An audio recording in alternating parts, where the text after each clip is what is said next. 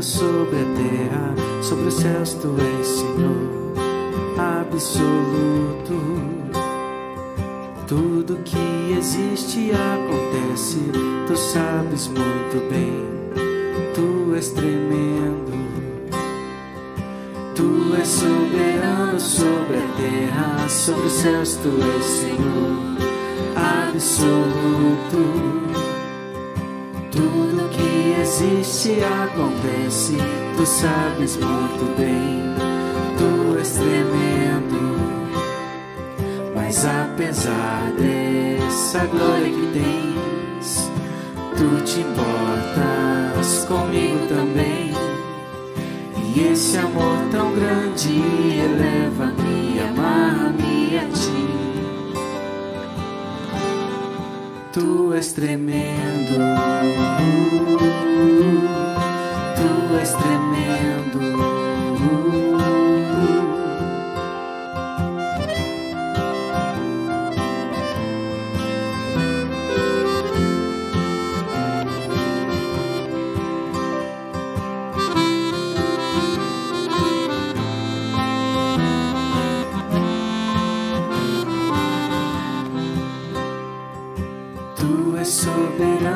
Sobre a terra, sobre os céus tu és Senhor absoluto.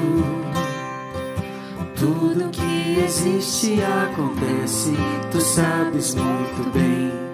Tu és tremendo, mas apesar dessa glória que tens, tu te importas comigo também.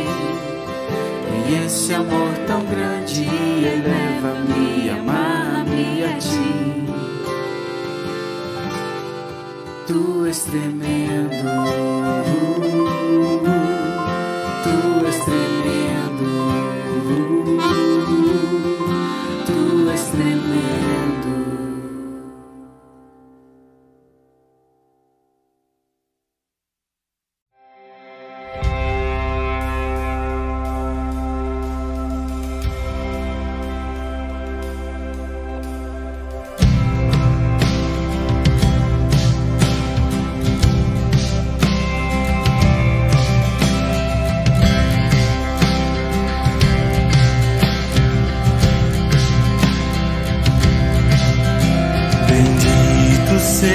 seja o Deus e Pai de Cristo Senhor.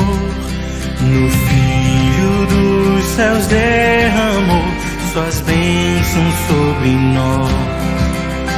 E por os santos para Deus nos destinou a ser.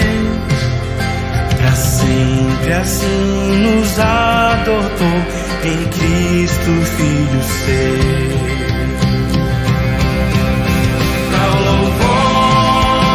Tua glória, da tua graça e bondade, Senhor.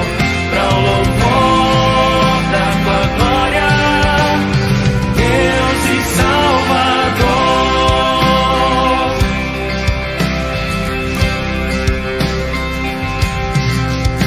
Bendito seja o Deus e Pai que em Cristo a graça traz. No Filho purificou, sua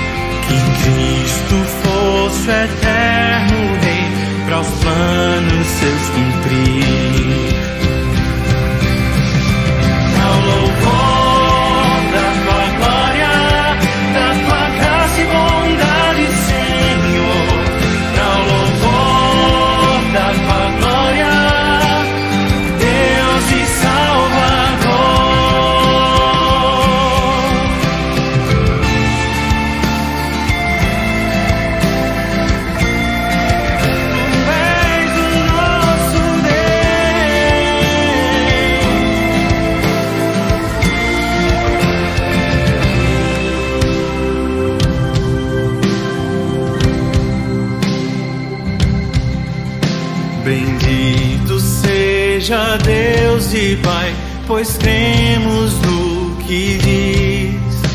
E pela fé já nos selou no Santo Espírito. Aquele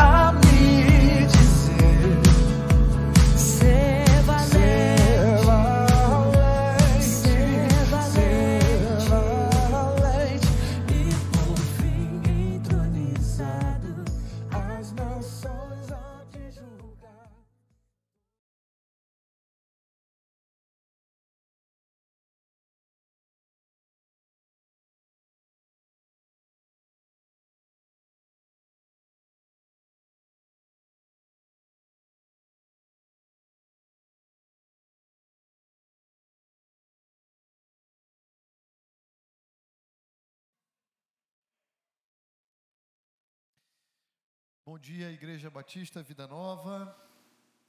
Bom dia, queridos amigos, irmãos que nos acompanham em nossa transmissão. A graça e a paz de Cristo Jesus a você, ao seu lar, à sua família. Uma manhã agradável de domingo, mais fresca, né? Uma manhã mais fresca.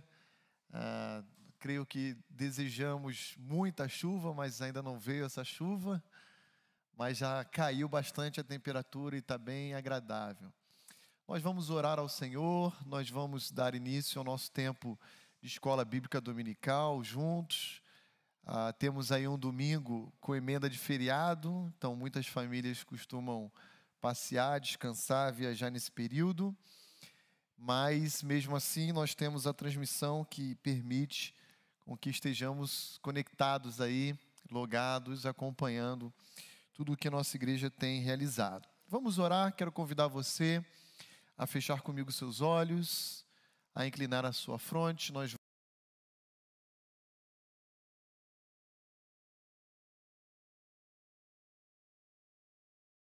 que a gente possa verdadeiramente crescer no conhecimento daquilo que o livro de Atos tem a nos oferecer.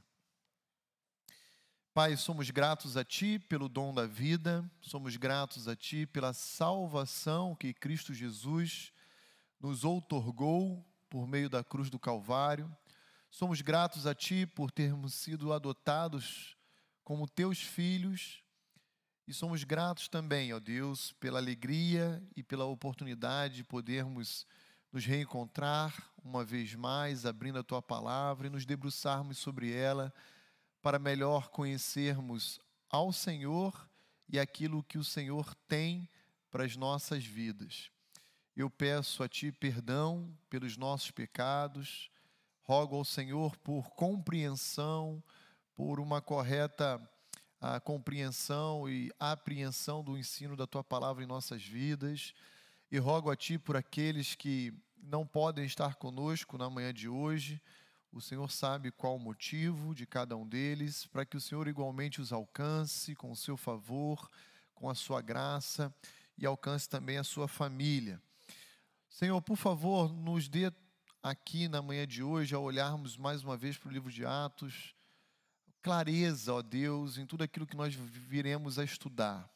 Nos ajude a verdadeiramente aprendermos o que o Senhor tem a nos ensinar que nosso coração, a nossa mente, o nosso, nosso ser esteja aberto para receber a tua palavra, reconhecendo nela toda a autoridade que ela própria possui. Fala comigo, com a tua igreja, com os meus irmãos, em nome de Cristo Jesus. Amém e amém. Quero dar as boas-vindas àqueles que estão nos visitando, dizer que para nós é uma alegria imensa ter cada um de vocês em nosso meio na manhã de hoje. E o nosso desejo, igualmente, que você seja alcançado pela graça de Cristo Jesus e possa a desfrutar de todo o cuidado, toda a bondade que Ele tem a oferecer a cada um de nós e as nossas famílias. Abra comigo sua Bíblia em Atos capítulo 10. Bia, pode passar um slide, por favor? Estou sem um passador aqui hoje. Nós vamos dar continuidade, como sendo a parte 2 daquilo que iniciamos semana passada, que é o sermão do apóstolo Pedro aos da casa de Cornélio. Os versos 23 até o verso 43, nós quebramos ele em dois grandes blocos. Primeiro, grande bloco, que vai do verso 23 ao verso 33 e estudando esses 10, 11 versos, do verso 23 ao 33, nós é, subdividimos eles em cinco encontros. Que foi quando Pedro teve encontro com Cornélio em sua casa, lá em Cesareia Marítima. Agora, dos versos 34 a 43, esse segundo bloco, também vamos subdividir em alguns encontros. Hoje é a parte 2, é o segundo encontro.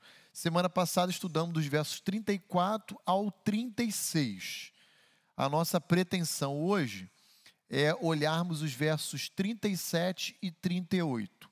Então a gente está caminhando basicamente dois, três versos por domingo aqui, aproveitando, extraindo bastante de todo o ensino que o apóstolo Pedro nos oferece através agora então do seu sermão, da sua pregação aos gentios romanos ali presentes na casa de Cornélio. Então eu quero ler os versos 34 a 43, quero convidar você a acompanhar essa leitura. Eu faço ela na versão revista e atualizada e nós vamos então comentando aquilo que nós já trabalhamos semana passada e introduzindo aquilo que nós vamos observar hoje.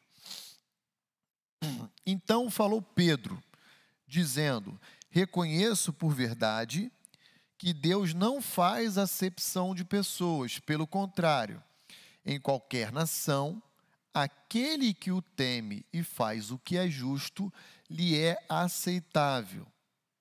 Então, aqui, semana passada, nós destacamos nesses primeiros dois versos a, o, o ensino a respeito de Deus não fazer acepção de pessoas. E no contexto de Atos 10, a acepção de pessoas se refere a uma distinção étnica racial. Deus não favorece judeus frente a gentios. Deus não favorece gentios frente a judeus. Deus ama igualmente a todos. E através daquela visão que Deus deu a Pedro, daqueles animais teoricamente impuros, Deus ensinou a Pedro que através da obra de Cristo Jesus na cruz do Calvário, toda essa distinção caiu por terra. Vimos ainda semana passada um texto de Efésios, quando Paulo fala que o muro da inimizade que estava levantado entre esses dois grupos, os judeus de um lado e os gentios de outro, caiu por terra, ruiu com a obra de Cristo Jesus. Nunca foi objetivo de Deus amar ou escolher apenas os judeus. Sempre foi o objetivo de Deus alcançar com seu favor e a sua graça a todos os povos. Deus apenas elegeu na velha aliança Israel para ser o porta-voz dessas bênçãos. E aí, então, olhando para os versos 34 e 35, nós chegamos à conclusão de que a oferta do Evangelho a oferta da salvação, ela é universal. Perceba, pelo contrário, em qualquer nação, entre qualquer povo, qualquer etnia, qualquer raça, aquele que teme a Deus e faz o que é justo lhe é aceitável. É, obtém da parte de Deus o seu favor. A aceitação não é sinônimo aqui de salvação. E se houver alguma dúvida, sugiro que volte então na semana passada ao vídeo lá da nossa aula gravada para compreender aquilo que nós abordamos. Depois, no versículo 36, continuando, Pedro diz: Esta é a palavra que Deus enviou aos filhos de Israel, anunciando-lhes o evangelho da paz por meio de Jesus Cristo. Este é o Senhor de todos. Jesus é o Senhor tanto de judeus quanto de gentios. Ele é o Senhor de todos, de toda a humanidade. E esse Jesus, que é o Senhor de toda a humanidade, ele nos oferece uma espécie de tratado de paz, que aqui nas palavras de Pedro nada mais é do que o próprio evangelho. O evangelho, ele é um tratado de paz de orientação horizontal entre judeus e gentios, entre os homens como um todo, mas também é um tratado de paz vertical entre Deus e os homens. Então, engana-se aqueles que creem em um discurso de que Deus está lá no seu trono de glória nos céus, alegre com a humanidade, satisfeito e contente é um grande engano. Efésios 2, de 1 a 5, como lemos também, estudamos semana passada, mostra que Deus se encontra irado com a sua criatura, por causa do pecado que ela possui. E os nossos pecados, como diz Isaías, fazem separação entre nós e Deus. Não é que Deus não queira vir ao nosso encontro, ele está, diz Isaías, de braço estendido o problema é que nós damos as costas. E para que haja essa reconciliação, é necessário a cruz de Cristo. O evangelho, portanto, ele é um evangelho da paz, no sentido de que ele restabelece ou reconcilia povos, inimigos e a relação entre o homem com Deus à luz do ensino geral das Escrituras, o Evangelho de Cristo também possui outras conotações.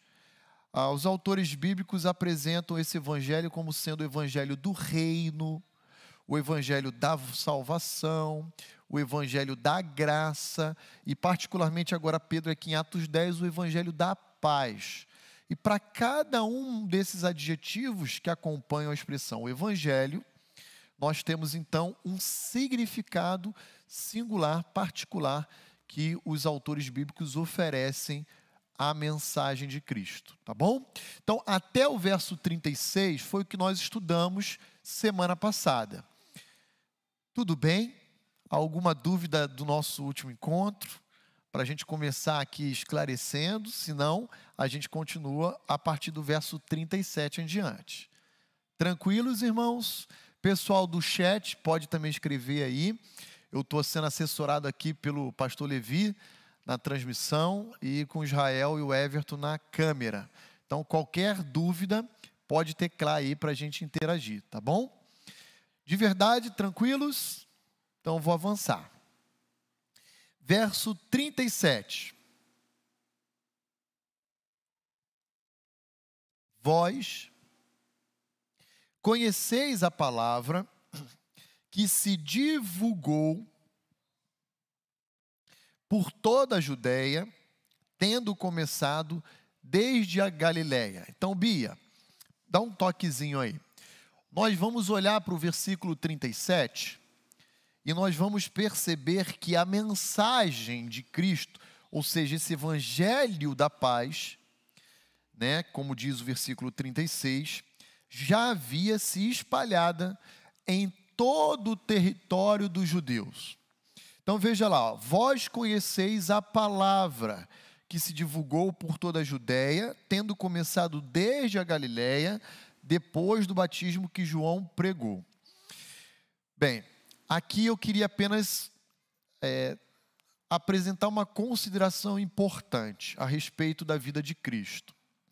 Jesus nasceu em qual lugar, irmãos, que os evangelhos nos descrevem? Vocês lembram?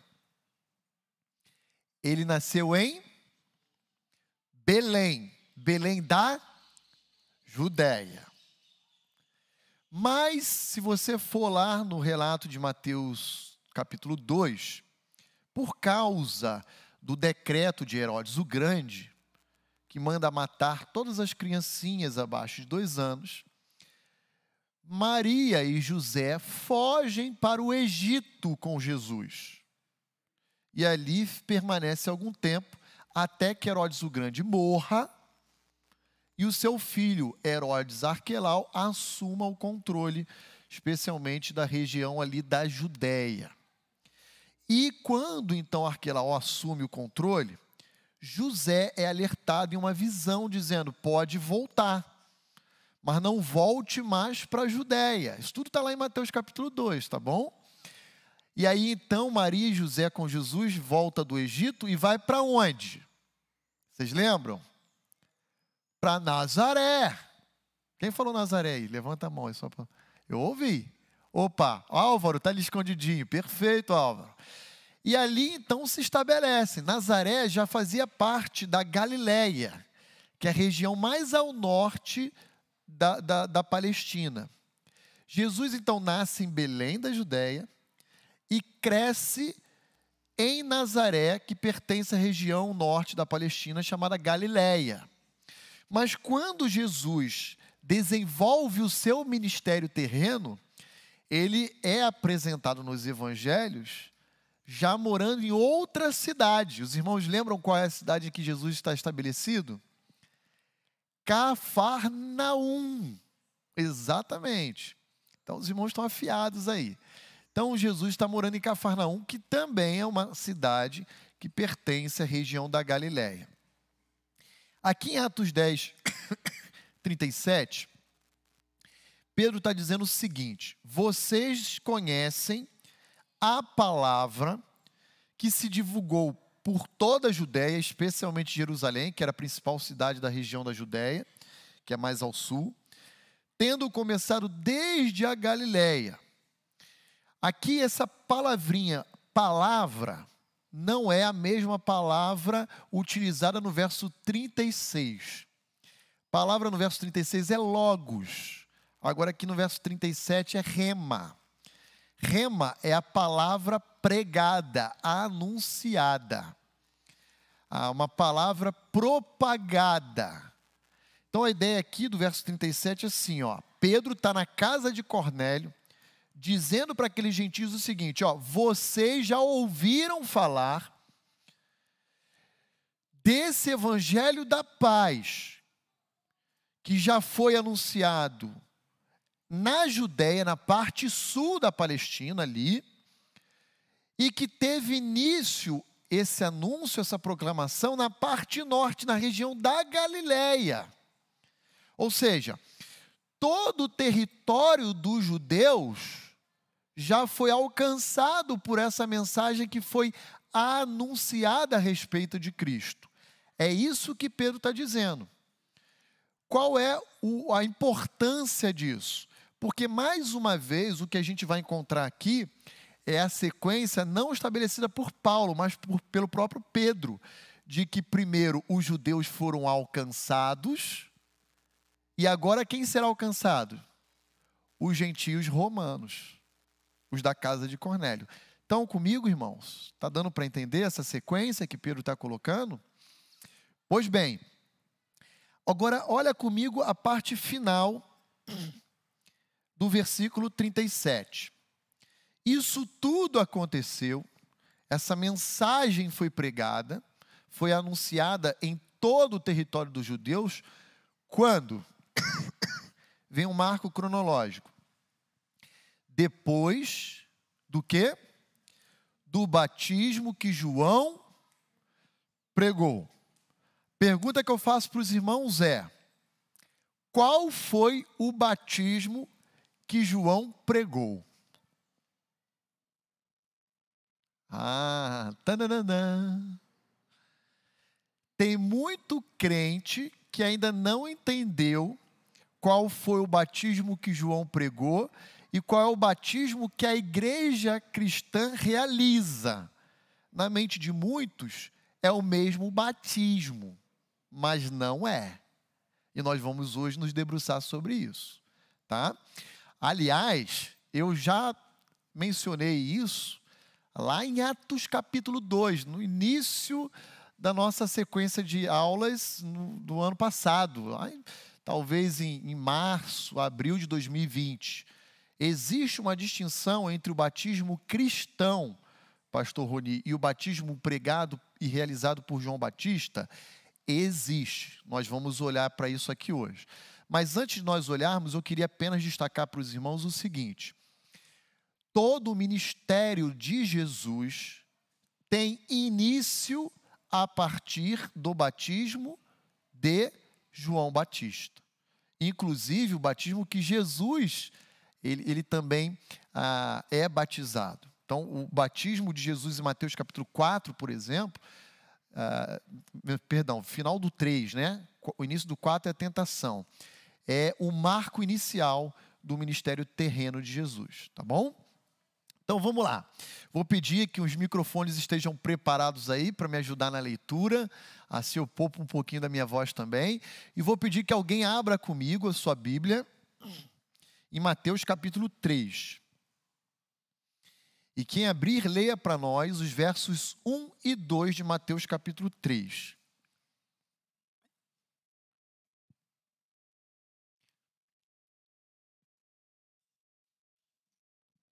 Quem pode ler para nós? Levante uma das suas mãos, por favor. Ruth, lá atrás.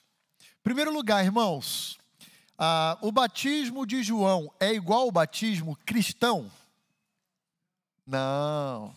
Então vamos ver quais são as diferenças, ok? Tem muita gente boa que nunca parou para se atentar. Ah, há semelhanças, mas há também diferenças. E aí a gente precisa se atentar a esses detalhes. Ruth, por favor, querida, versos 1 e 2 de Mateus 3.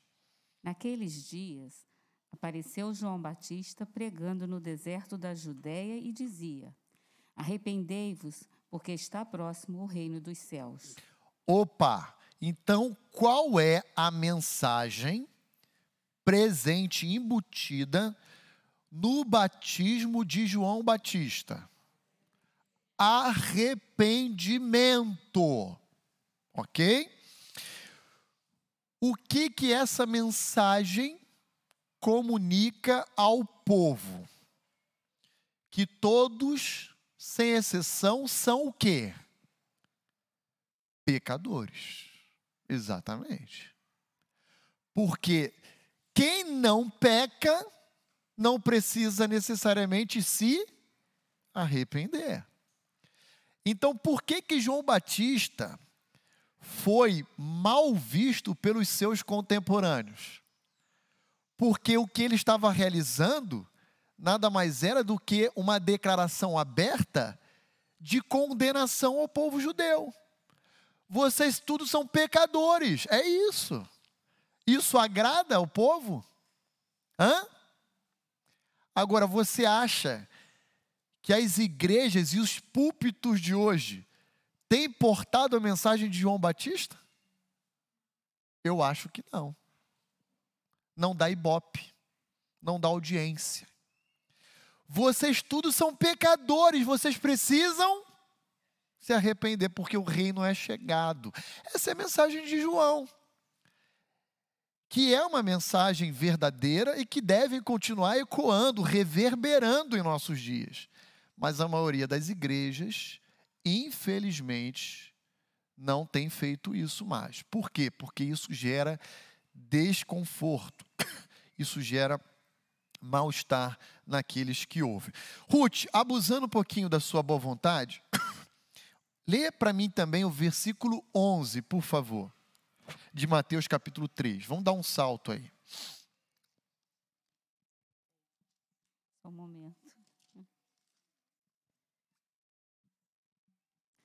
11, pastor. Isso, Mateus 3, 11. Eu vos batizo com água para arrependimento. Segura agora. Agora a gente acabou de entender qual é o batismo de João.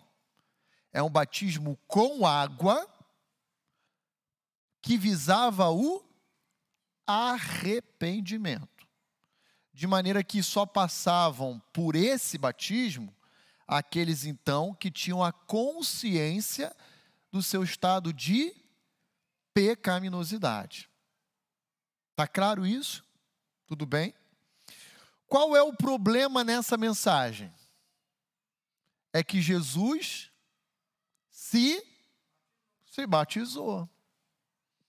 E agora buguei, pastor. Jesus era pecador? Não. Então por que, que ele se batizou? É, essa pergunta é a melhor da sala das crianças. Quando a gente entra na revistinha com elas, elas vêm, sabe, diretamente e pergunta essa questão para a gente. Pois bem, deixa eu tentar explicar para os irmãos. Jesus não é pecador, nem nunca foi, nem nunca cometeu nenhum pecado. Então, por que que ele passou pelo batismo de João? Eu vou tentar fazer uma analogia pobre, mas para tentar ajudar na compreensão do porquê Jesus foi batizado. Jesus foi batizado porque ele se identificava com a mensagem que João pregava, como se ele estivesse de acordo com aquela mensagem, mas não porque ele pecou e era pecador e, portanto, precisava também se arrepender. Deixa eu fazer uma analogia. No meu condomínio, que não é um condomínio, é uma associação de moradores, tempos atrás não havia limite de velocidade estabelecido dentro do nosso espaço físico lá. Só que, por ser uma área fechada, crianças brincam na rua. E às vezes entrava prestador de serviço, entrava morador, atrasado para o trabalho. E o que, que eles faziam com o veículo? Aceleravam. Aceleravam. Ah, digamos que, agora eu estou criando aqui uma possibilidade houve um acidente com uma criança dentro do condomínio. E esse acidente provocou entre os moradores uma reação. Qual foi a reação? Um abaixo assinado para que ou a Assembleia ou a Prefeitura estabelecesse lombadas, colocasse radar, enfim, para melhorar a fiscalização em termos de limite de velocidade dentro do nosso condomínio. Estou aqui construindo uma situação hipotética, tá bom? E aí, um belo dia, vem o síndico e bate lá na porta de casa e pede para eu assinar como morador residente do condomínio, para que, diante daquele abaixo assinado, pudesse então pleitear instalação de câmeras, lombadas ou coisa do gênero. A pergunta que eu faço para os irmãos: o acidente aconteceu com meu filho? Não. Mas eu assinei aquele abaixo, assinar aquela lista, pleiteando a lombada, a câmera, porque eu estou de acordo? Sim, essa é a ideia. Quando Jesus se batiza, não é porque ele era pecador, mas porque ele estava de acordo com a mensagem que João estava pregando. E, e, se identificando com toda a raça humana, ele então passa exatamente por aquilo que todo ser humano tem que experimentar, que é o arrependimento. Deu para ajudar, irmãos, nessa compreensão? É claro que é uma analogia pobre, tá? Mas é uma tentativa de, de, de explicar para os irmãos o porquê Jesus passou pelo batismo de João Batista. Ednei. Ah, pastor, já que o senhor já chegou É sua ou é da internet? Não, é meu mesmo. É sua, então tá bom. É, do, no versículo 38, a gente está esperando ele semana passada. Já emendando o que o senhor falou aí, que Jesus não era pecador porque que ele participou do batismo de João, o 38, Atos 10, 38 diz, né? Sabem também que Deus ungiu Jesus de Nazaré com o Espírito Santo e com poder. Se ele já era Deus, por que, que ele precisava ser ungido com o Espírito Ah, essa é minha outra pergunta, mas no próximo slide, Diniz, segura. Não vem dar spoiler, não. Você pegou já, mas eu vou segurar ela para o próximo slide. Deixa eu falar primeiro do batismo. Né? Não foi eu não, foi a Elaine, foi a esposa. Foi ela. ela tá quietinha ali, tadinha. Mas é isso aí, a gente vai chegar lá, tá, Elaine Ednei? Mas deixa isso, daqui a meia hora a gente chega lá. Deixa eu abordar o batismo primeiro. Irmãos, em relação então, por que Jesus foi batizado por João? Ficou claro? Deu para entender? a, a, o batismo de João era uma forma de identificar-se com a mensagem que ele pregava e com toda a raça humana que ele estava substituindo através da cruz. Tá claro, irmão? Tudo bem, igreja? Tudo bem. Então agora, Ruth, abusando da sua boa vontade, nós acabamos de ver com a sua leitura que o batismo de João era um batismo com água para arrependimento, que visava o arrependimento do homem, mostrando a sua condição de pecador. Continue lendo então o verso 11, por favor. Mas aquele que vem depois de mim é mais poderoso do que eu, cujas sandálias não sou digno de levar. Ele vos batizará com o Espírito Santo e com fogo. Obrigado. Veja aí, continua com o microfone, Ruth, que eu vou abusar mais um pouquinho da sua boa vontade. Mas aquele que vem após mim, depois de mim, quem é esse que vem depois de João Batista? Hã? Jesus. Qual é o batismo que Jesus veio para realizar? Com o Espírito Santo e com. Aí, presta atenção vai ter um grupo de veia pentecostal que vai dizer assim: Ah, pastor, batismo com o Espírito Santo é percebido pelo falar em línguas. E o batismo com fogo é o batismo de purificação. Tem nada a ver nem com um nem com o outro. Nem o batismo do Espírito Santo, nem o batismo do fogo o texto bíblico diz para gente o que é cada um deles, tá? Então veja lá, vamos continuar a leitura. Versículo 12. Por favor, oh, Ruth. A sua pá ele a tem na mão e limpará completamente a sua eira. Recolherá o seu trigo no celeiro, mas queimará a palha em fogo inextinguível. Segura aí, Ruth. João está dizendo o seguinte: que toda a humanidade, presta muita atenção, toda a humanidade será batizada por Cristo. Uma parcela da humanidade será batizada como trigo sendo recolhido pela pá do próprio Senhor Jesus ao seu celeiro. Enquanto outra parcela da humanidade será batizada por Cristo com fogo inextinguível. Então, o batismo do Espírito Santo é o batismo que Jesus realiza sobre os salvos, os eleitos, aqueles a quem o Pai o confiou. Esses serão, pela pá de Jesus, recolhidas ao celeiro. Ok? Enquanto os ímpios que rejeitam esse evangelho da paz serão igualmente batizados por Cristo, mas recolhidos aonde? No celeiro? Não, no fogo inextinguível. Fogo na Bíblia, basicamente, tem duas conotações: uma, purificação, e a outra, juízo, condenação.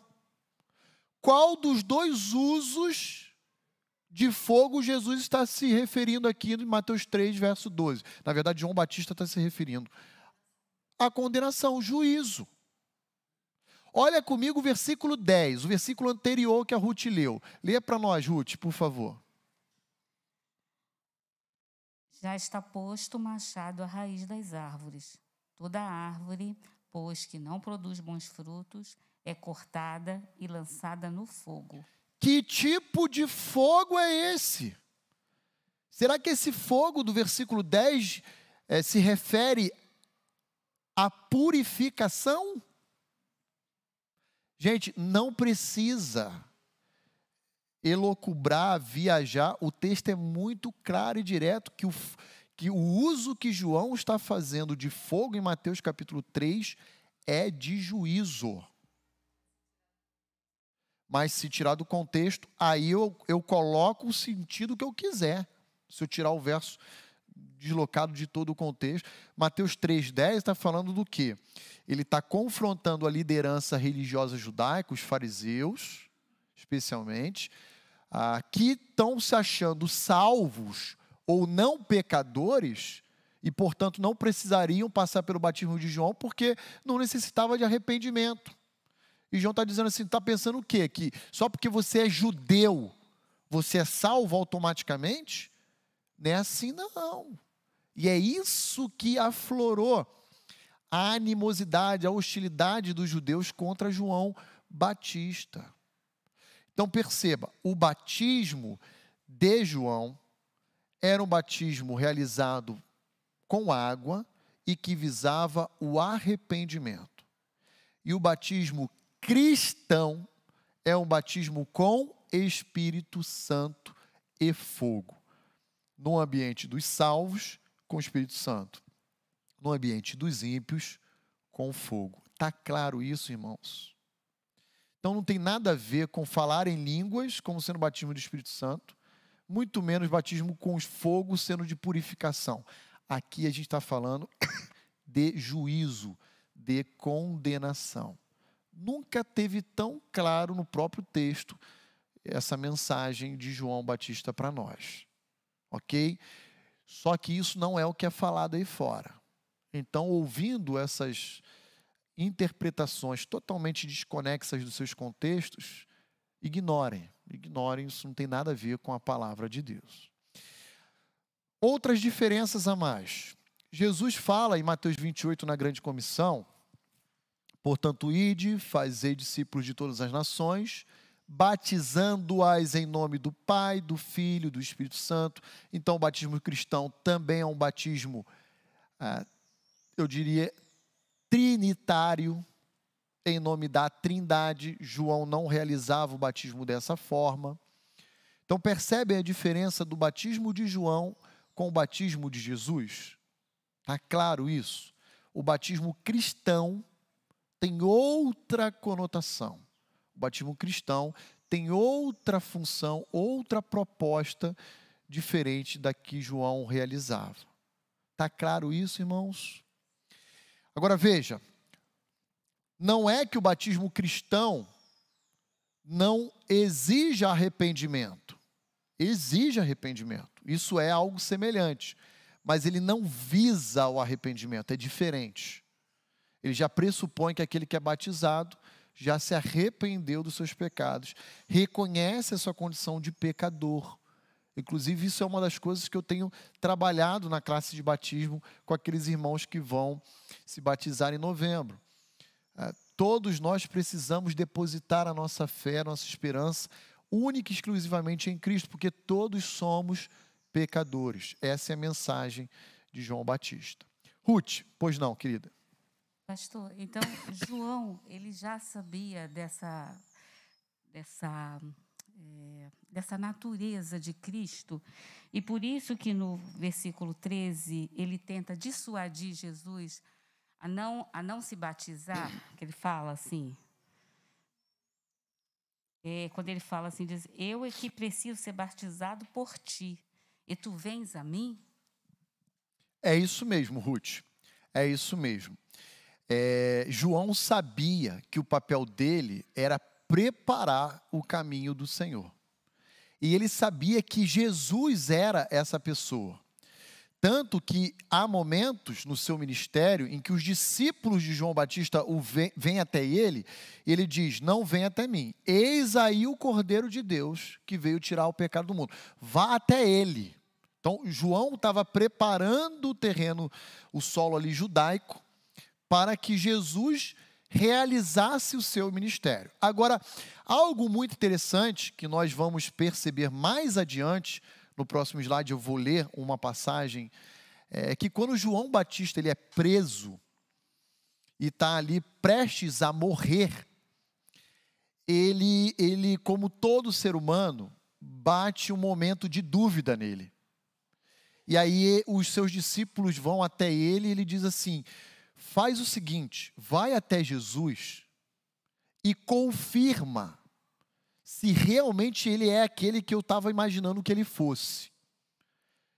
Quer dizer, parece que é um momento de dúvida ali, porque ele vai morrer. E, e ele sabe disso. Então vamos, vamos já, vamos ler essa passagem lá. É, abre lá comigo em Deixa eu pegar aqui o texto.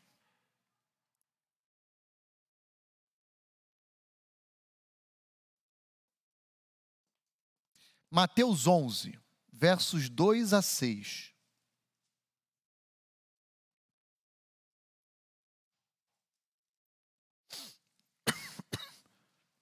Pode ler para a gente, Ruth, se quiser. Mateus 11, versos 2 a 6.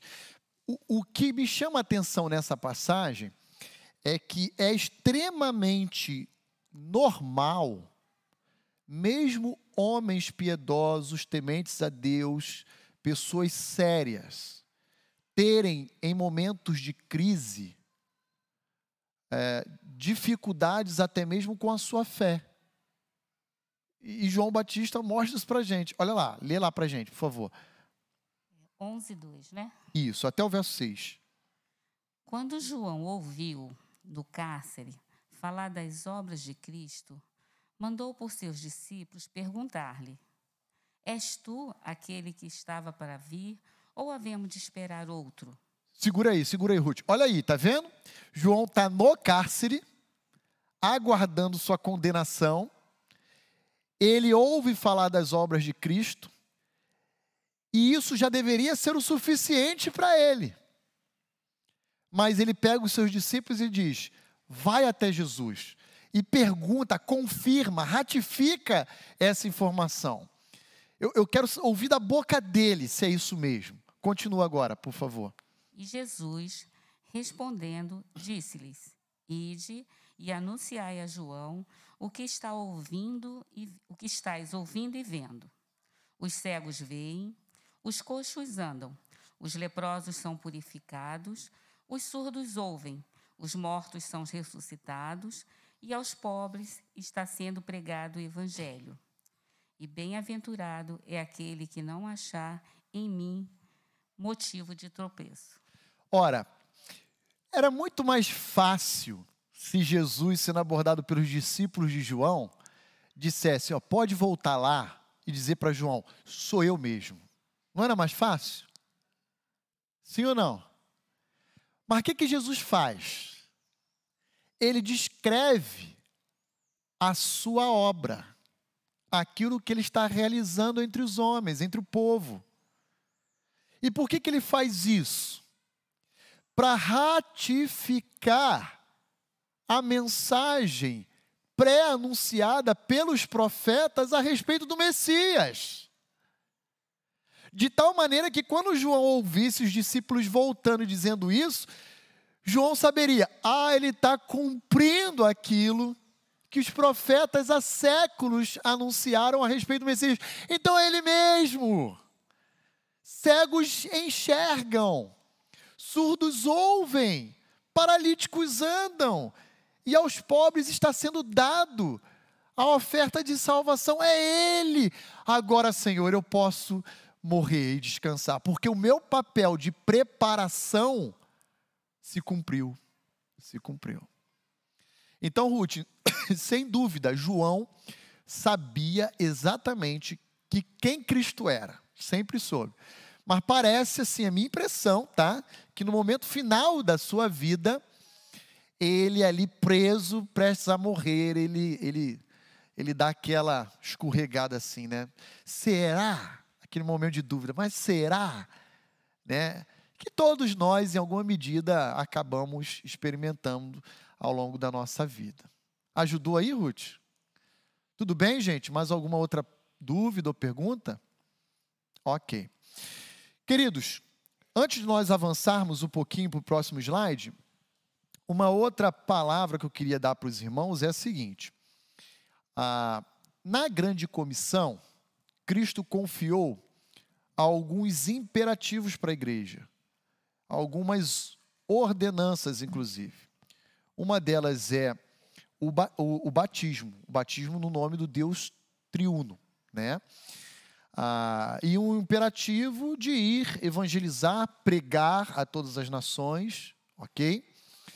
Ah, agora, a gente nunca pode confundir uma coisa com a outra. O batismo não salva.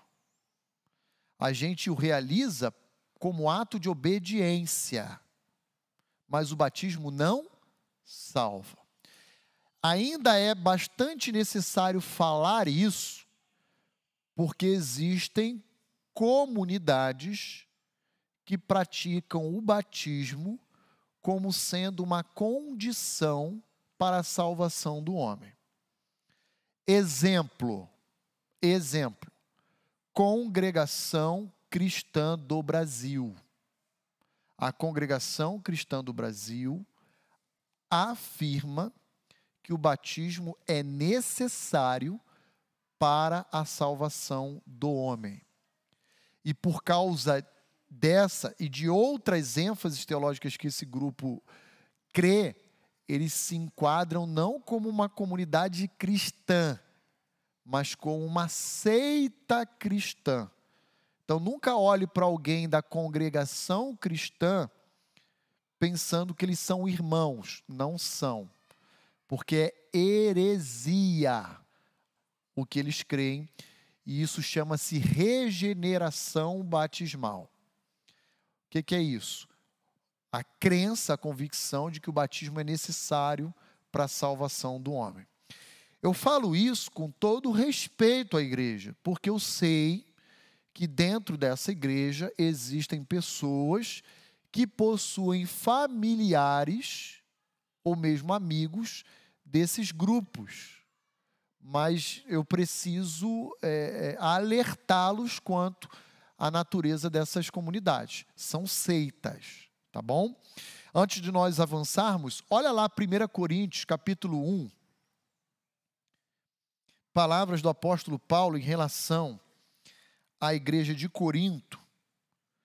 Quem puder, leia para nós os versos 14 a 17 de 1 Coríntios, capítulo 1. 1 Coríntios 1, 14 a 17.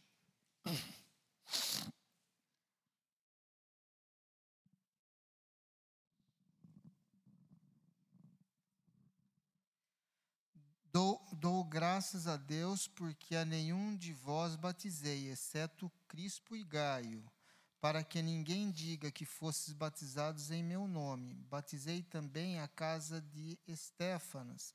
Além desses, não me lembro de ter se batizei algum outro, porque não me enviou Cristo para batizar, mas para pregar o evangelho, não com sabedoria de palavra, mas é, para que se não anule a cruz de Cristo. Então veja, o que que Paulo acabou no versículo 17 de afirmar? Que crer no batismo como condição de salvação é anular a cruz de Cristo. Não é palavra do pastor Roni. Palavra de Deus, é o apóstolo Paulo. Então o batismo, ele é necessário porque é uma ordem de Cristo à sua igreja. Mas o batismo não salva absolutamente ninguém. Ele apenas evidencia a salvação daqueles que pelas águas passam. Tá claro isso, irmãos? Estou me fazendo entendido? Lembra do ladrão ao lado da cruz de Cristo? Ele se converteu dependurado no madeiro. E quais foram as palavras de Jesus àquele homem? Ainda hoje estarás comigo no comigo no Espera aí, vamos descer da cruz rapidinho para dar um mergulho antes de você poder ir para o paraíso. É isso que Jesus fala? Não. Tá bom? Então, o batismo, eu não estou desmerecendo, desvalorizando ou é, desestimulando a prática do batismo. Não é isso. Não é isso. É uma ordenança dada à igreja. Mas o batismo deve ser corretamente compreendido, não sendo um elemento de salvação do homem. Dúvidas? Tranquilo? Ok. Então vamos avançar. Agora a gente vai para o próximo slide. Ah lá, então vamos lá. O batismo de João era com água para arrependimento, enquanto o batismo de Cristo é com o Espírito Santo e fogo. Tá bom? Então, todos os seres serão batizados por Cristo. Uns como trigo sendo recolhidos pela sua pá ao seu celeiro, outros como ah, com fogo e sendo lançado ao fogo inextinguível. Tá bom? Ok, então, próximo slide, Bia, por favor. Olha lá agora o versículo 38. Vamos ler o verso 38 de Atos 10. Deus ungiu a Jesus de Nazaré, como o Ednei já mencionou, com o Espírito Santo e com o poder o qual andou por toda parte fazendo bem e curando a todos os oprimidos do diabo, porque Deus era com eles. Então, esse verso, eu vou quebrar a análise dele com os irmãos em três partes. Primeira parte, como Deus ungiu a Jesus de Nazaré com o Espírito Santo e com o poder. Segunda parte, o qual andou por toda parte fazendo bem e curando a todos os oprimidos do diabo. E terceira parte, porque Deus era com eles. Então nós vamos dissecar esse verso em três blocos. Primeiro bloco. Deus ungiu a Jesus de Nazaré com o Espírito Santo e com o poder. Por quê? Essa é a pergunta que o Ednei fez. Eu retransmito aqui ao pessoal de casa e ao pessoal do salão. Jesus já era Deus? Sim ou não? Sim. Mas por que então ele precisou ser ungido pelo Pai com a terceira pessoa da Trindade, o Espírito Santo? Porque ele se esvaziou do seu poder. Mas antes do batismo, a gente tem algum relato bíblico de que ele já tinha poder? Sim ou não? Hã? Eu quero provocar os irmãos a pensarem teologicamente. Ah, pastor, buguei. João capítulo 2, o que, que ele faz? Transforma naquela bodas de Caná da Galileia, água em é anterior ao batismo e à tentação. Então ele tinha poder. Mas ele foi ungido. E aí? Por que, que ele foi ungido? Hã? seria um marco para iniciar o seu ministério. Isso acabou sendo, Valdinei, de fato. Isso foi o marco inicial do início do seu ministério, porque até esse momento ele não apenas era desconhecido, mas ele não era, ah, não tinha a intenção ainda de se apresentar ao homem como Messias. Se tem relação com os reis de Israel, porque os reis eram ungidos, né, ah, para o exercício do seu ofício real? Gente, a resposta é muito simples. Está na nossa cara e a gente não, não percebeu. O que significa Mexia no hebraico? Hã? Que em grego se chama Christos. O que, que significa Mexia ou Christos? Ungido. Para Jesus ser o Messias, necessariamente ele precisava ser ungido. Está aí a resposta. Simples assim. Ele jamais poderia ser Messias se ele não tivesse sido ungido. Em algum aspecto, tem a ver com os reis de Israel, que Deus então ungia através do seu espírito, abençoando para ele exercer um bom ofício real, sacerdotal, profético e assim por diante. Mas a grande questão é que para Jesus ser reconhecido publicamente pelos homens como aquele Messias prometido à nação de Israel pelos profetas veterotestamentários, era necessário que publicamente o Pai ungisse para que todos soubessem. Esse é aquele que estava prometido pelo Pai desde séculos atrás. Entenderam, irmãos? Ajudou, Ednei? Jesus não precisaria ser, porque ele é Deus, mas ele teve que ser ungido para que ele pudesse obedecer exatamente aquilo que estava prescrito ao seu respeito no Antigo Testamento como Messias. Essa ideia. Ajudou, Elaine? Então, qualquer pessoa que viesse teria que ser ungida por Deus para cumprir o seu papel messiânico. Vieram outros pseudos messias? Vieram, na história sempre teve vários. E algum deles foi ungido por Deus, pelo Pai? Nenhum deles. Por isso todos fracassaram. Microfone aqui no Álvaro, para o pessoal de casa poder acompanhar. Só uma dúvida que me ocorreu agora nessa Claro, Álvaro. tudo. É, o senhor falou do, do milagre que Jesus fez anteriormente, né? mas ele fazia com o poder do Espírito Santo, né? por, por conta do esvaziamento do, do poder dele. Vamos lá, boa pergunta e observação, Álvaro. Em João capítulo 2, não aparece no relato da narrativa lá do milagre a pessoa do Espírito Santo.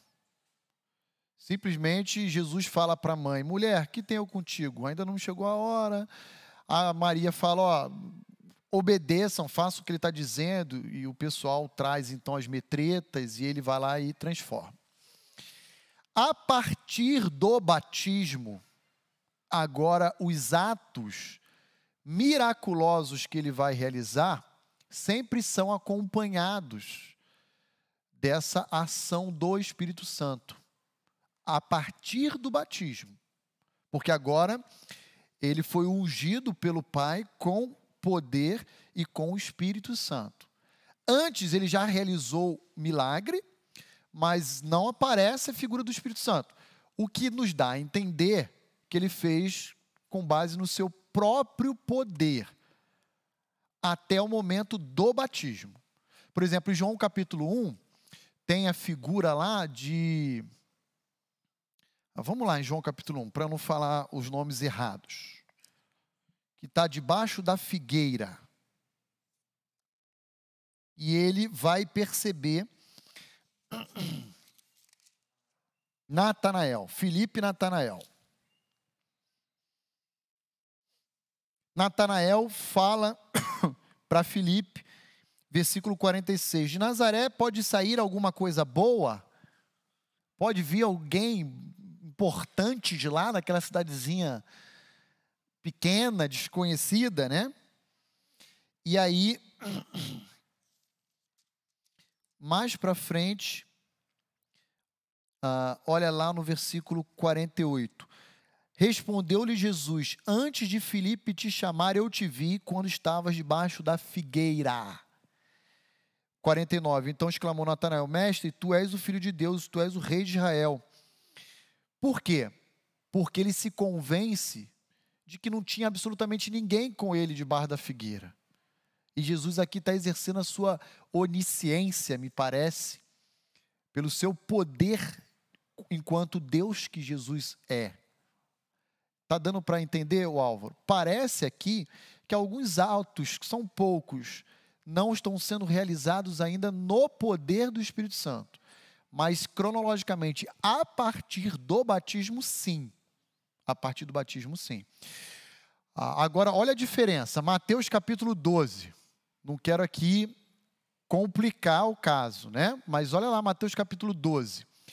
Jesus está realizando um milagre. Os fariseus, os líderes religiosos dizem: esse aí faz milagre no poder de Beuzebu. Lembram disso? Qual é a resposta de Jesus? Opa, opa, opa, opa, peraí. Se vocês quiserem me atacar, ataquem. Porque eu posso perdoar vocês. Mas não ataquem o Espírito Santo. É o famoso pecado da blasfêmia, lembram? Contra o qual vocês não serão perdoados. Eu não vou nem entrar aqui teologicamente no pecado da blasfêmia do Espírito Santo. Mas eu só estou querendo ilustrar o que aqui para os irmãos? Eu estou querendo ilustrar que depois do ato batismal, o que Jesus está realizando é sempre no poder e na dependência do Espírito Santo. É, é isso que o distingue dos falsos ou pseudos Messias, que sempre existiu ao longo dos séculos. Porque nenhum deles foi ungido pelo Pai. E, portanto, todos fracassaram. Ajudou aí, Álvaro? Beleza. Então, em João capítulo 1, a gente vê Natanael e Filipe e Jesus, demonstrando um vislumbre da sua onisciência. Em João capítulo 2, a transformação da água em vinho. E aí depois Mateus capítulo 12, já Jesus realizando sinais no poder do Espírito. O Paulo lá atrás, lá, ó, vamos fazer chegar. O William estava ali, acho que ele saiu. Vai chegar aí já, Paulo, só um minutinho.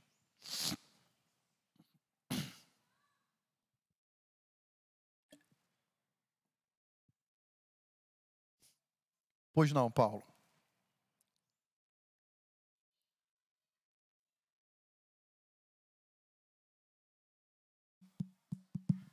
Pastor, essa Pois questão, não. por exemplo, da unção de Cristo, é porque Cristo era. Não ouvi. Pode repetir, por favor? A questão da unção de Cristo, por exemplo, né, e outros aspectos tal. É porque Cristo era 100% humano e 100% Deus. Deus.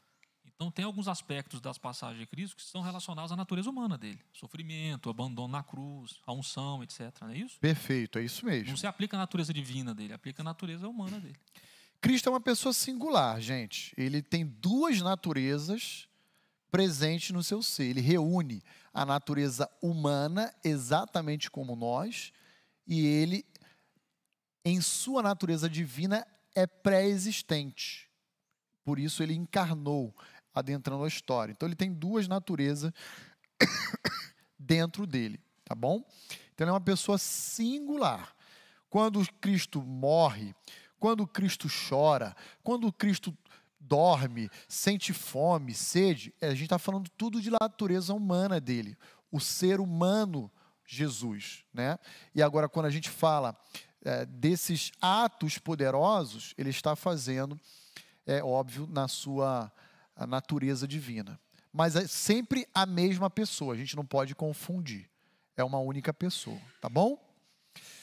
Muito bem, então avançando, abra comigo lá Mateus capítulo 3, versos 16 e 17, e vejamos juntos aqui como se deu essa unção do Pai sobre o Filho por meio do Espírito Santo e com poder. Tem, tem pergunta aí na, na internet? Tem Vamos lá, é, Pastor Levi vai falar. É o Gilvan. Ok. Grande Gilvan. Forte abraço, Gilvan. Pastor Rony, tenho uma dúvida sobre o batismo em questão. O batismo não é o que nos liga ao sacrifício de Jesus na cruz? Então não seria um ponto fundamental para a salvação do homem?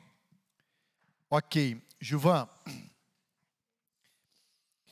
Eu, eu responderia esse- essa sua pergunta com a passagem que nós lemos de 1 Coríntios 1, 17. A obra de Cristo, ela é suficiente. O batismo cristão possui alguns elementos, Gilvan. Primeiro elemento, simbólico. Ele representa, ele simboliza, Gilvan, que o homem que passa pelas águas batismais, ele já foi purificado pelo sangue de Cristo vertido na cruz do Calvário. Segundo elemento, ele é um elemento proclamativo. O batismo cristão, ele é uma proclamação de que Deus se encontra em paz com aquele batizando, aquele que passa pelas águas. Ele não é mais é objeto da ira de Deus. Ele não é mais filho da rebeldia. Ele agora passou filho, ser filho por adoção de Deus. Segundo elemento. Então, primeiro elemento simbólico, segundo proclamativo. Terceiro elemento, identificador. Aqueles que passam pelas águas, ele se identifica como sendo um discípulo de Jesus. Eu sou um seguidor desse mestre chamado Jesus. Quarto e último elemento, o elemento dramatizador. O batismo cristão também tem uma conotação de encenação. Romanos 6 diz que nós morremos para o mundo e nascemos para uma novidade de vida, para uma nova, um novo viver diário. Então, a- o batismo cristão também tem essa finalidade de encenar o que está acontecendo conosco. Existe uma ligação, Gilvan, muito intrínseca entre a obra de Cristo, de Cristo e o batismo. Mas o batismo é apenas uma evidência da nossa salvação. O batismo não é uma condição para a nossa salvação. E essa que é a grande diferença. Quando a gente coloca o batismo como condição, 1 Coríntios 1, 17, Paulo usa a expressão: a gente está anulando a obra de Cristo na cruz do Calvário. Por quê? Porque a obra de Cristo ela é suficiente. Não é mais necessário fazer nada. Aliás, Jesus diz isso dependurado na cruz. Ele diz: está consumado. Completou o que precisava ser feito. E ele então ah, suspira e vem a falecer. Quando ele ressuscita ao terceiro dia, ele sela o triunfo dele sobre a morte, vencendo definitivamente o pecado, vencendo o mal, e aí então todos os benefícios dessa obra nos é transferido. Então o batismo, ele é importante, tanto é importante que Jesus coloca como sendo uma ordenança para a igreja. Mas ele não é essencial, indispensável eu posso me converter e morrer sem ser batizado e ainda assim ser salvo. Agora, o que eu não posso fazer é me converter e viver minha vida cristã a parte do batismo, desprezando o batismo, é, ignorando o batismo, já que ele é colocado por Cristo para nós como sendo uma ordem. Deu para entender aí um pouquinho a diferença entre uma coisa e outra? Ah, eu conheço crente que já tem 10 anos de conversão e ainda não foi batizado. E aí eu falo, por que que você não foi batizado? Ah, eu preciso me preparar. Para com isso. Preparar, ó, a, a condição para o batismo é professar Cristo como Senhor Salvador da sua vida. Então está na hora de obedecer essa, esse aspecto da ordem de Cristo ao seu povo, à sua igreja. Tá bom? Espero ter contribuído aí ah, com a sua dúvida. Espero ter ajudado. Mas a resposta é, é, a- o batismo não é indispensável para a salvação do homem. Ele é, ele é uma evidência, mas não é indispensável. Portanto, ele, ele não precisa ser observado para a salvação. Tá bom? Ah, muito bem. Então, quem ia ler Mateus capítulo 3? Acho que alguém pegou o microfone para ler Mateus 3. Por favor, versos 16 e 17. Quem poderia. Fabiano, por favor, Fabiano. Vejamos então o que Pedro, em Atos 10, 38, está em mente quando ele diz que o Pai ungiu o Filho com espírito e poder. Depois do batismo, enquanto Jesus saía da, da água, o céu se abriu, e ele viu o Espírito de Deus descer sobre uma pomba, como uma pomba, e pousar sobre ele. E uma voz do céu disse: Este é meu filho amado, que me dá grande alegria. Obrigado, Fabiano. Então, o, o, o, que, que a gente tem aqui no batismo de Jesus? Nós temos aqui o Pai ungindo o Filho com o seu Espírito. E uma declaração pública dessa unção. Para ratificar que Jesus era o ungido de Deus, o Messias, o Christos. Entenderam, irmãos? Ah, e ele diz: Este é meu filho amado. Então, o pai ama o filho, em quem eu tenho alegria ou me comprazo. O pai tem prazer no filho. Tá claro isso, irmãos? Gente, isso é muito importante. Deixa eu contar um pouquinho da má compreensão ao longo da história da igreja sobre essa passagem. Para que os irmãos apenas tenham conhecimento de que existe. Minha pretensão aqui não é não é esgotar esse assunto e me aprofundar nele. Não é. Está aqui, Estela, aqui ó, na frente. Ah, no quarto século da era cristã, surgiu um indivíduo chamado Ário, natural de Alexandria, norte do Egito, ali na África. E Ário não compreendeu corretamente quem Jesus era. E sabe o que, que Ário afirmou em uma das suas pregações perante a igreja de Alexandria? Que Jesus foi a primeira criatura de Deus, criado antes de, do tempo e do espaço. Uma criatura especial que o próprio Pai dotou de poder e adotou como sendo filho dele. A partir dessa mensagem, gerou-se uma controvérsia cristológica. E essa controvérsia só chegou ao final no ano 325, num concílio na cidade de Niceia, onde foi afirmado que Jesus não é criatura, Jesus é criador. Ele é Deus, ele é eterno e ele é autoexistente. Hoje, nós temos a teologia ariana ainda presente em algumas comunidades? Sim.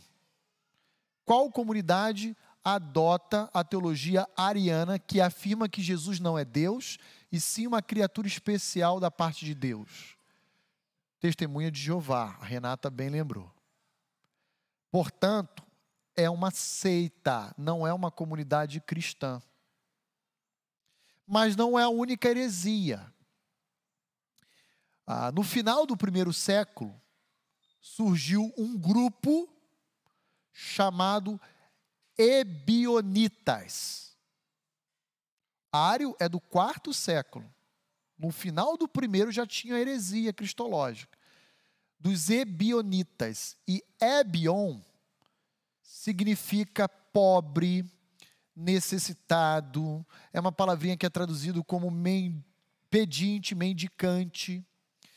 E esse grupo ebionita olha para Jesus afirmando que ele era filho natural de José com Maria, um profeta e um grande mestre, que da parte de Deus foi aceitável. E Deus então deu a ele no batismo o seu favor, as suas bênçãos. Mas que ele era um homem como nós, ebionitas. Há ainda uma terceira heresia. Essa terceira heresia é chamada de adocionismo. Ou, aí vai uma palavrinha mais técnica, mas é apenas para o seu conhecimento: monarquismo dinâmico. E o que, que os adocionistas creem? Que Jesus era um homem que no batismo foi adotado por Deus para exercer o, o ministério messiânico. Então ele não era Deus, mas passou a ser adotado no batismo pelo Pai como Messias prometido à nação de Israel. Então Deus o torna Messias a partir daquele momento. Outro erro, outra heresia. E aí, no terceiro século, vem mais uma heresia. Tem várias heresias cristológicas, mas mais uma heresia através de um indivíduo chamado Sabélio, Sabélio, que vai gerar o sabelianismo, ou o outro nome técnicozinho chato também, que é o monarquismo modalista. E o que que Sabélio vai dizer? Sabélio não vai crer na Trindade, ele é um indivíduo unitarista e vai dizer que o Pai se revelou na antiga aliança Perdão, Deus se revelou na antiga aliança como sendo o Pai, mas que no primeiro século Deus se revela como sendo o Filho, e que a partir da morte do Filho e ascensão dele aos céus, ele atua na história se revelando como Espírito. Mas é uma única pessoa que se manifesta, se dá a conhecer, se revela de três formas ou três modos distintos. Então, o sabelianismo ou o modalismo afirma em um único Deus que reside uma única pessoa e que se dá a conhecer de três modos distintos. Tudo isso é heresia. Porque a doutrina da Trindade afirma um só Deus que subsiste em três pessoas distintas. E o batismo mostra para nós a existência dessas três pessoas interagindo ao mesmo tempo: o Pai, o Filho e o Espírito. Então, nenhuma dessas heresias cristológicas devem é, permanecer em nossos dias até hoje. Todas deveriam ter caído, mas, infelizmente, ainda subsiste alguma dessas ideias. Tudo bem, gente? Eu tô, estou tô entrando em partes muito técnicas aqui, mas apenas para os irmãos terem conhecimento, mesmo que seja superficial, desse conteúdo, desse assunto, tá? Ah, posso prosseguir? Então vamos para o segundo bloco do verso 38, que diz: O qual andou por toda parte. Lembra? Galileia, Judéia, lá do versículo 37 fazendo bem e curando a todos os oprimidos do diabo. Então, Mateus 11, de 2 a 6, que a Ruth já leu, mostra a descrição da obra de Cristo a João Batista. Cegos enxergam, surdos ouvem, paralíticos andam, e aos pobres foi dado a conhecer a oferta de salvação. Mas olha só uma outra passagem que eu queria ler rapidamente com os irmãos, que se encontra em Marcos capítulo 1. E quem puder, leia 40 a 42.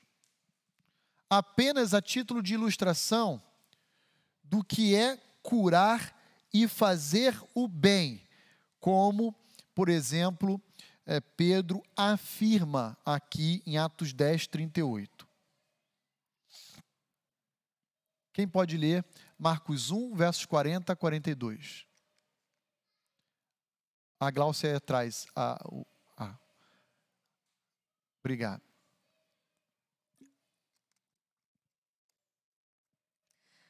Um, le- um leproso aproximou-se dele e suplicou-lhe de joelhos: Se quiseres, pode purificar-me.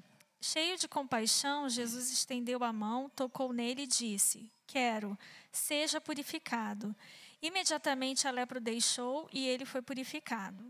Obrigado, Glaucio. Então, aqui eu só estou pincelando um exemplo é, de um milagre dentre inúmeros que Jesus realizou é, e que, que mostra exatamente isso que Pedro está dizendo aos da casa de Cornélio. Esse, esse Jesus que nos trouxe o evangelho da paz, ele curou, ele fez o bem, ah, inclusive aos oprimidos do diabo. Ah, lembra lá daquele episódio em Gadara, de um endemoniado que tinha uma legião, Jesus eh, exorciza, né? Eh, repele aqueles demônios, aqueles demônios entram numa manada de porcos e, e se lançam de um penhasco. Jesus trouxe libertação aos oprimidos do diabo. Ele fez bem, ele, ele pegou um leproso e o profundamente compadecido, como disse a Gláucia lendo Marcos 1, ele o tocou. Jesus poderia ter dado uma ordem. Fica limpo. Mas o que, que ele fez? Ele tocou naquele indivíduo e disse: Quero, fique limpo. Então, Jesus, em seu ministério terreno, ele fez o bem, curando e libertando os oprimidos do diabo. Essa foi a característica da primeira vinda de Jesus, gente. Mas não se enganem. O seu retorno não será com a mesma proposta. Quando Jesus voltar, será com outro objetivo: o de julgar vivos e mortos. Então, a gente não pode imaginar que o retorno de Jesus vai ser um retorno gracioso como foi no sua primeira vinda. O retorno de Jesus será um retorno de juízo. Eu costumo dizer que ele veio como cordeiro, como ovelhinha, mas ele voltará como leão. Então, mas é o mesmo Jesus. Não são dois Jesus distintos, não. É o mesmo Messias. Tá bom, queridos? Estou correndo agora um pouquinho por causa do nosso horário. Parte final do verso 38, para a gente concluir esse bloco. Porque Deus era com ele. E como é que a gente percebe que Deus era com Jesus? Resposta: no batismo. Este é meu filho amado, em quem eu me alegro, me comprazo. Mas isso aconteceu só no batismo? Sim ou não? Então abra lá comigo em Mateus 17, 5. Mateus 17, 5. Estamos caminhando já para o final. Prometo que eu vou terminar já já. Mateus 17, verso 5. Agora a gente está, provavelmente aqui em Mateus 17, no Monte Hermon. E lá do alto do Monte Hermon,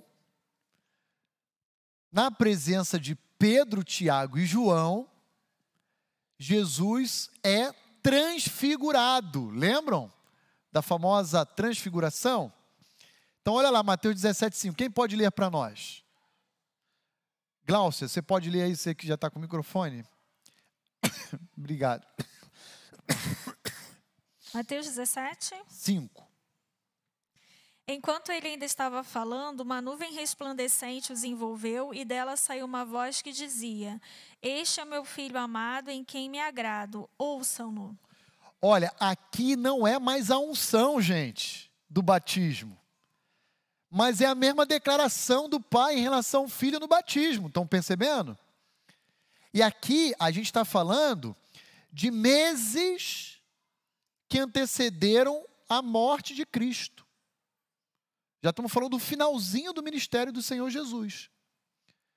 Jesus está falando: Este é meu filho amado, em quem eu me comprazo e me alegro, me alegro. ouçam-no, a ele ouvi. Então, nós temos aqui mais uma demonstração de que o pai era com o filho, como diz a parte final de Atos 10, 38 e Deus era com ele, com Jesus. O pai era com o filho. Como é que a gente sabe? Mateus 17, 5. Outra passagem, rapidinho, 2 de Pedro 1, 17. 2 de Pedro 1, 17. Vou abusar um pouquinho da minha esposa agora. Se você abrir, pode ler, por favor, Glaucio. Ele recebeu honra e glória da parte de Deus Pai, quando da suprema glória lhe foi dirigida a voz que disse: Este é o meu filho amado, em quem me agrado. Olha agora Pedro escrevendo a sua carta aos cristãos dispersos pela Ásia Menor, dizendo: Pois ele, Cristo Jesus, recebeu da parte de Deus Pai honra e glória, para quando pela glória excelsa lhe foi enviada a seguinte voz: Este é o meu filho amado, em quem me comprazo. Pedro está citando o batismo, Pedro está citando a transfiguração, porque Pedro presenciou, ele estava lá na transfiguração, ele viu o pai dizer para aquela turma: Ouçam o meu filho, eu estou com ele e Ele está comigo. Agora, essa parte final de Cristo estar com o Pai, eu quero concluir nossa aula lendo João 12, 49. Olha lá, João 12, 49. E eu termino a nossa aula de hoje demonstrando que o Pai era com o Filho e que o Filho estava com o Pai.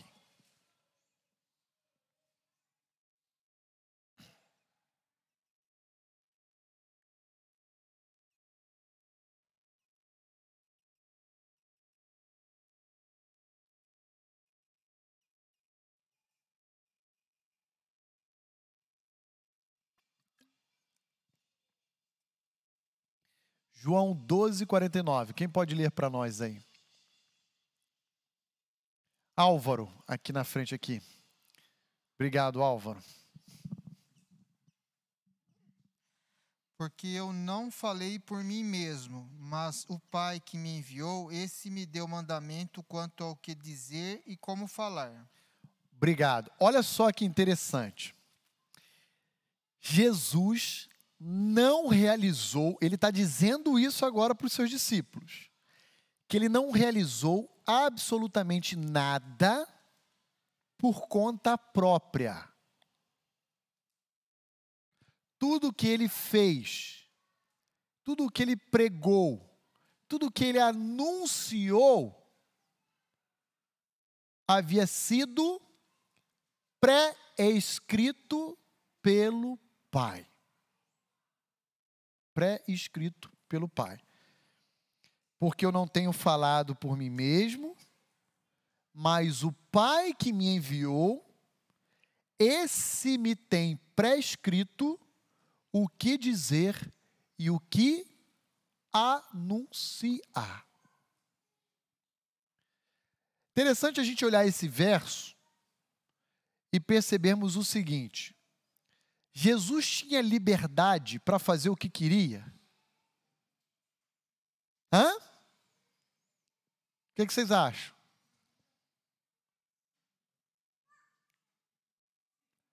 Sim? Não? Sim, não? Esse é o grande mistério cristológico, né? Ah, no exercício do seu papel messiânico, ele não tinha liberdade nenhuma. Porque ele só poderia fazer aquilo que o pai prescreveu que ele fizesse. Sabe o que é prescrever? É dizer o que deve ser feito. Eu vou lá, estou doente, vou lá na consulta com o doutor Álvaro, e o Álvaro fala assim: é, Rony, você precisa mudar um pouquinho, né? Seu estilo de vida. Você precisa tomar esse remédio aqui de 8 em 8 horas, esse aqui de 6 em 6. Ele me passa uma prescrição médica. Não é assim? Ele está dizendo o que eu devo fazer, gente. O que eu devo fazer. Ah, é interessante quando a gente conversa com criança e até alguns adolescentes, e eles fazem umas perguntas para a gente bem interessantes. Aquelas cabulosas, assim, tipo, pastor, Jesus podia namorar? E aí? Como é que a gente sai dessa? A resposta está em João 12, 49. Ele só podia fazer aquilo que o Pai designou que ele fizesse. De tal maneira que ele não fez nem um pouquinho mais, nem um pouquinho menos. Ele não falou o que ele queria, ele falou aquilo que o Pai lhe exigia. Veja, isso que eu estou falando não é o que eu penso, gente. É o que João 12, 49 está dizendo para nós. Palavras do próprio Senhor Jesus. Então, é por isso que Pedro está dizendo em Atos 10, 38 aos da casa de Cornélio. É por isso que o Pai era com ele. O Pai tinha prazer no seu filho. O Pai se alegrava com seu filho. Por isso que o Pai o amava. Agora veja, como Deus, na sua natureza divina, pré-existente, eterna, ele, ele, ele pode fazer tudo o que ele quiser. Mas enquanto homem encarnado, no exercício do seu papel messiânico, ele estava amarrado àquilo que o Pai prescreveu para ele. Agora entendam a aplicação direta e prática disso. Deus prescreveu a nós como devemos viver a nossa vida, sim ou não? Então paremos e sosseguemos o nosso coração de querer exercer uma liberdade que não nos foi dada. Nos foi dada uma capacidade de desobedecer a Deus, isso sim.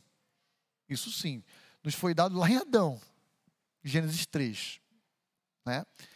Mas não necessariamente devemos desobedecer a Deus, porque Ele já prescreveu para nós como devemos viver a nossa vida.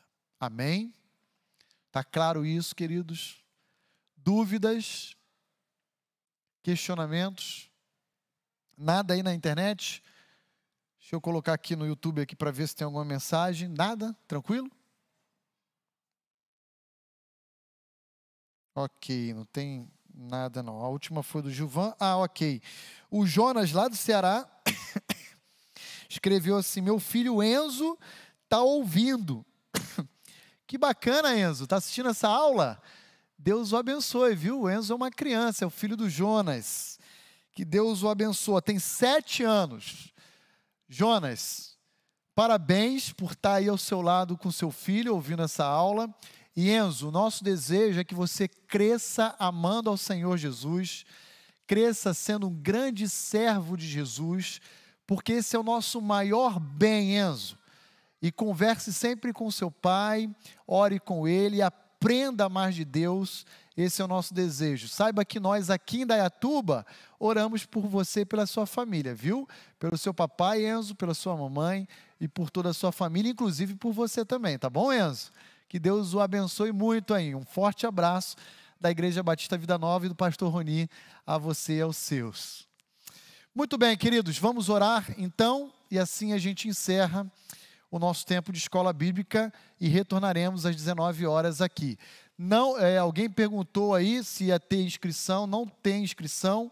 Visitantes podem vir, nosso tempo de culto, nós já suspendemos as inscrições, mas mantemos ainda alguns cuidados, tá bom? Vamos orar, queridos?